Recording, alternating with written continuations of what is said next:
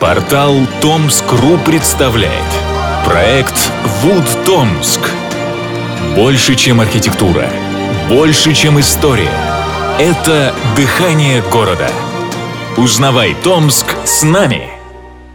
Когда ты спросишь у Томича, в чем отражается атмосфера города, большинство, не задумываясь, ответит в нашей деревянной архитектуре. Сегодня в регионе работает программа по сохранению деревянного зодчества. В список входит 701 объект. Портал Томск.ру в 40 выпусках проекта «Вуд Томск» расскажет о культовых домах города. У каждого здания своя история и душа. У нас вы сможете прочитать их историю, послушать подкаст, посмотреть фото и увидеть томские кружева в уникальных скетчах художника. Мы делаем вклад в сохранение памяти и рассказываем о любви к своему городу. Дом с шатром на улице Красноармейской, 71 построили в 1904 году по заказу купца Георгия Голованова. По словам старшего научного сотрудника Томского областного художественного музея Людмилы Исаевой, Первый. Купец овдовел. У него остались сыновья. Он женился вновь и нужен был интересный новый дом для большой семьи. В известном всем шатре была детская комната и винтовая лестница, по которой им нравилось бегать. Дом стоит не по красной линии улицы Красноармейской, тогда это была улица Солдатская, а в глубине. Вокруг был тенистый сад. До сих пор сохранились некоторые деревья. Проект выполнил известный в городе архитектор Станислав Хомич. Усадьба Голованова с садом занимала треть квартала, ограниченного улицами Солдатской, Ярлык Куликовой, Торговой и Александровской, ныне Красноармейской, Карташовой, Вершинина и Герцена, отмечает специалист. Это был очень плотно застроенный городской район. Улица Солдатская вела от Красных казарм до лагерного сада, то есть от зимних казарм к летним лагерям. Территории на этой улице, участки земли сдавались именно э, солдатам, служившим срок службы в 42-м пехотном полку сибирском солдат получал землю, и, как правило, это были одноэтажные дома в стиле классицизма, то есть это четкая стройность, симметрия по фасаду, и вот они застраивались. Так что на этой улице дом Голованова был действительно украшением улицы.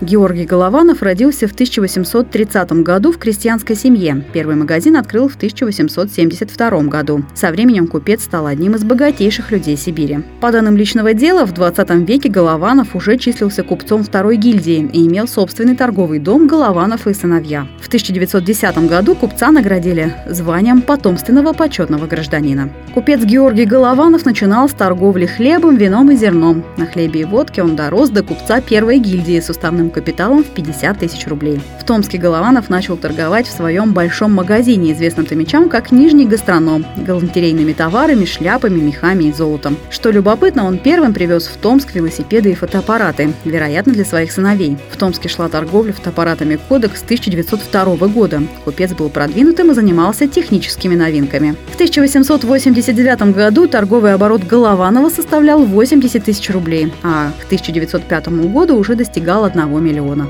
Купец был гласным Томской городской думы, председательствовал в Сиротском суде, входил в попечительский совет Мариинской женской гимназии, состоял членом учетно-судного комитета Томского отделения Госбанка. Умер купец в 1913 году в Москве, похоронен в Томске. Оставленное Головановым имущество оценивалось в 500 тысяч рублей. В 1917 году дом национализировали. В бывшем особняке разместился санаторий для нервно-больных детей. С началом Великой Отечественной войны особняк отдали дому ребенка. В Томск стали переселять эвакуированных, много осиротевших детей. Разросшийся сад особняка защищал одинаковые панамки от шумной красноармейской. После ремонта в особняк переехала было Томское медучилище. Двухэтажный дом в стиле модерн построили на высоком кирпичном основании. Хомич расположил так дом для лучшего освещения. С южной стороны сад защищал особняк от ветра. По словам доцента исторического факультета ТГУ Ольги Богдановой, северная стена дома кирпичная является брандмауэром. Она должна была защитить особняк в случае пожара. С домом Голованова ограничили деревянную усадьбу купчихи Таракановой. Количество декоративных элементов увеличивается к крыше. Первоначально фасад дома и декоративные элементы были друг другого цвета. Свою нынешнюю гамму дом обрел во время реставрации, отмечает эксперт музея. В принципе, да, в Томске вот похожие дома, то есть зеленые, вот эти вот, э, как на Белинского 19, зеленоватый цвет, вот этот синенький цвет. Ну, в принципе, я считаю, этот цвет довольно приятный, потому что если бы зеленый, он, видите, на фоне, если Белинского 19, так уже мое рассуждение, Белинского 19, он как бы один стоит, сада нет и он зеленый цвет хорошо. А это, представьте, на фоне бы сада, как. Зелень вокруг. И, в общем-то, наверное, было бы, это что нормально цвет подобран. Ключевая особенность дома – шатер. Главный архитектурный элемент, пояснила специалист.